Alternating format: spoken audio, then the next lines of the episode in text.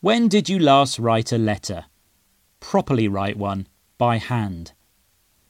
In a digital world where sending a text or email is far more convenient than using snail mail, is the writing on the wall for traditional pen and paper? Well, some people claim that writing still has many benefits, so maybe it's not time to ditch your ballpoint or fountain pen yet.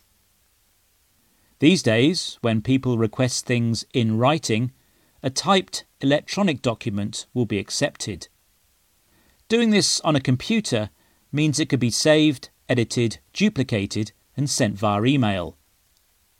But crafting a handwritten document is unique. It requires planning and thought, and as well as practicing your handwriting, it helps you to remember spelling and punctuation. Some experts believe your brain benefits from using old fashioned pen and paper. This is particularly relevant for students, where typing notes into a laptop is thought to lack the tactile feedback to the brain that contact between pen and paper does.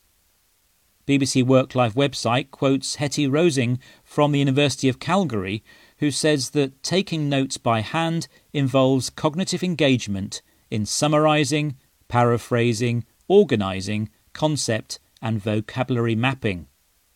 Others agree that handwriting may boost fine motor skills in your hands and fingers.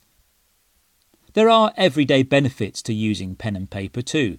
Scribbling notes, shopping lists, or messages on the back of an envelope can still be useful, quick, and portable. But putting pen to paper in a letter to a friend or loved one can probably have the most impact.